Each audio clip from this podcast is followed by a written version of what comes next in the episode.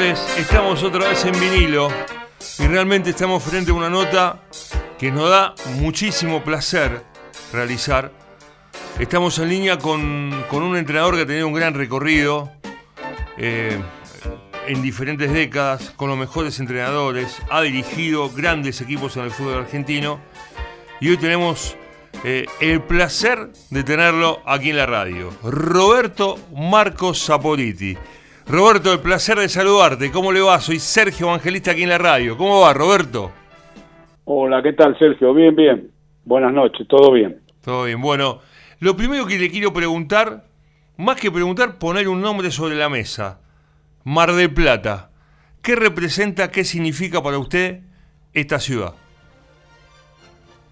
Bueno, obviamente es una ciudad que, que, todo el mundo, todos los argentinos nos, nos gusta. Es una de las ciudades, entre comillas, preferidas de, para vacacionar por su, por su belleza, porque hay muchos espectáculos para los chicos, para la familia, las excelentes playas, los restaurantes, en fin. Mar del Plata es un todo, ¿no? Sí, por supuesto. Y asociándolo eh, deportivamente, Roberto también debe tener buenos recuerdos, pasajes, trabajos aquí, torneos de verano, ¿es así? Sí, sí, bueno, yo eh, participación directa la tuve en 1978 con, con Talleres de Córdoba, ¿no? Este, creo que, si no me equivoco, fue la, única vez que, invitaron a un equipo del interior al torneo de Mar del Plata, obviamente cuando se jugaba eh, en el estadio de San Martín, ¿no? Con el famoso Gordo Rodríguez, eh, Martínez, perdón. Claro, claro. Usted conoció el estadio San Martín, que ya ahora hay un supermercado. Imagínese cómo ha pasado el tiempo, más de 50 años de, lo que de lo que dice.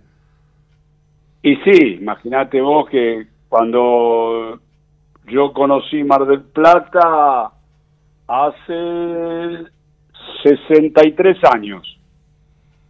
O 64, sí, sí, porque fui a los 17 años, tengo 81. Sí, y, bueno, y todo, toda la historia que tiene detrás de todo eso.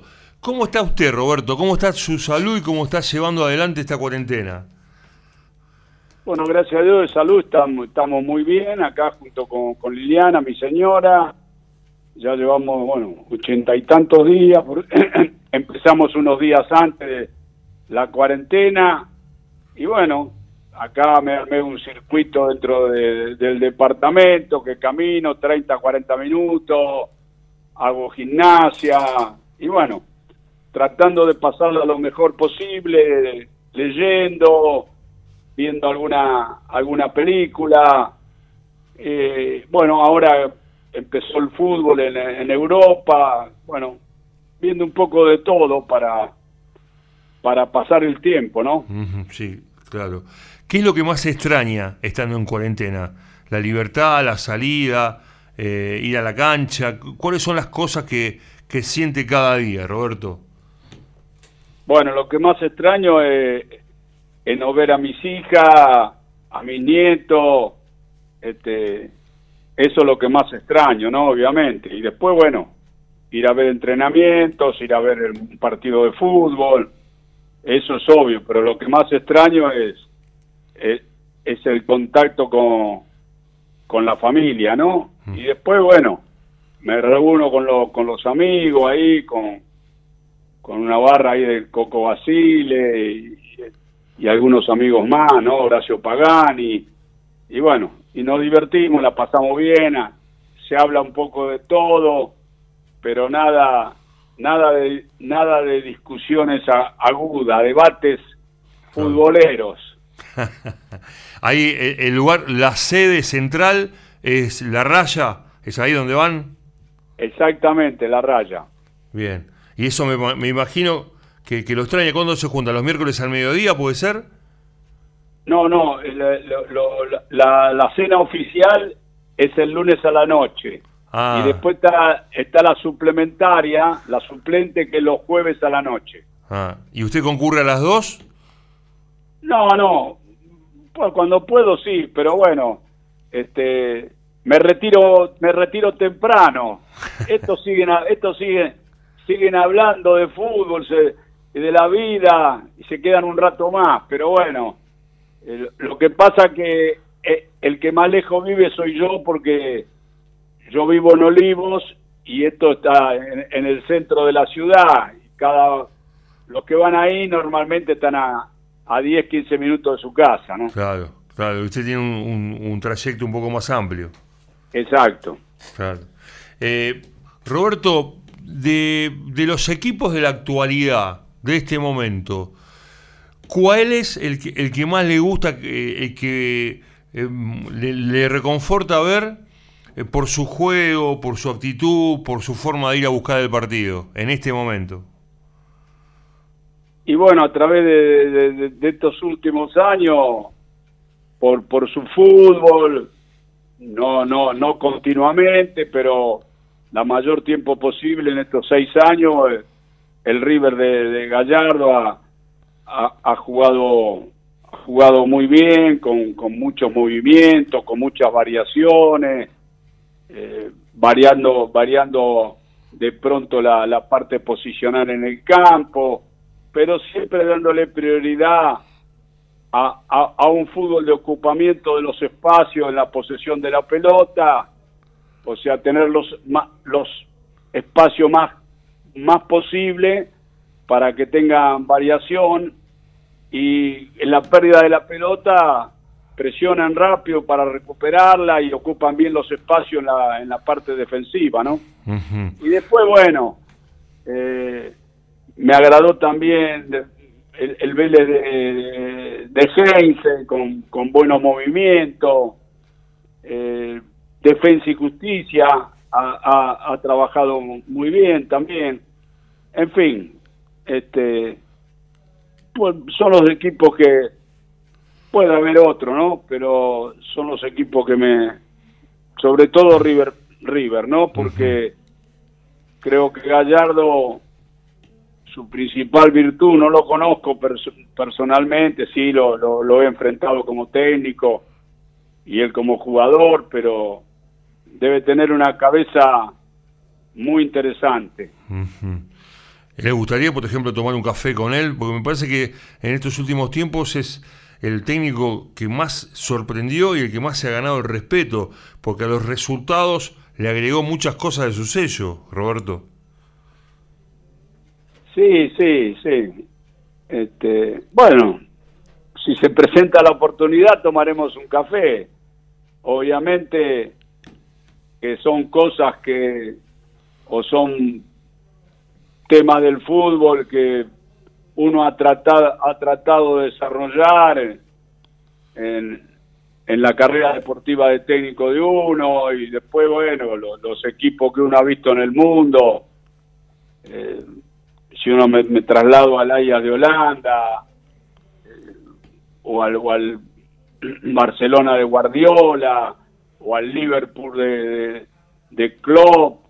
Y bueno, son equipos que a, mí me, han llamado la atención. Obviamente, si vamos más atrás, por supuesto el Real Madrid de Stefano y el Santo de Pelé, que fueron equipos, ¿no? Y bueno, obviamente con a mí me tocó dirigir un, dos equipos que, que me, me, llenaron de satisfacción, no por el trabajo mío, hablo de los jugadores, ¿no? Sí. Muy inteligentes, Talleres de Córdoba del 77, 78, 1977, 78, 79, y el Argentino Junior de, de 1984, 85, 86, con, con excelentes jugadores, y bueno, me, me dio placer estar sentado en el banco viendo jugar a, a, esos jugadores que, eh, que realmente realmente me, me, me, causaban una gran satisfacción verlo, ¿no? Sí, sí, seguro. Fue el, mejor de todos, me parece, ese argentinos.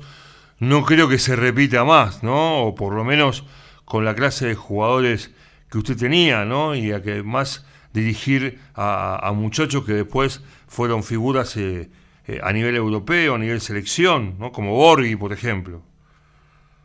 Sí, sí, fue un equipo nos tocó ganar, ganar todo lo que se jugó acá en, Sudamérica. Nosotros nos tocó a mí cuando dirigí al equipo en 1984 ganar el Metropolitano, después el Piojo Judica ganó el Nacional y la Libertadores, después volví yo en el 86, ganamos la Interamericana, y bueno, fue un equipo que aparte fue a todas partes del mundo y, fue muy reconocido en Italia cuando jugamos con el Milan, con, con, con Sandoria, con la, el Génova, y bueno, imponía, y ese equipo imponía el fútbol en cualquier parte del mundo. Mm. No tengo la que, que está entre los mejores tres o cuatro equipos de los últimos 40 años del fútbol argentino, ¿no? Eh, es un equipo que, Roberto, uno aprendió de memoria y corríjame si me, si me olvido o, digo un jugador que no es, pero el equipo era Vidallé, Villalba, eh, Holguín, Pavoni, Domenech, Videla, Batista, Comiso, Castro, Paculi y Guerreros, ¿está bien? Así es, sí, sí. En un momento llegué a jugar que, si no me equivoco, como 14, 15 partidos, 16 partidos con, con el mismo equipo, ¿no? Claro. Bueno, ahí también estaba Nene Comiso, estaba Borghi, estaban estaba muchachos que, que, venían también este, desde atrás, digamos, del banco de suplentes, que no estaban entre los 11, pero tenía un recambio muy bueno, Roberto, ese equipo también, ¿no? Hay que decirlo.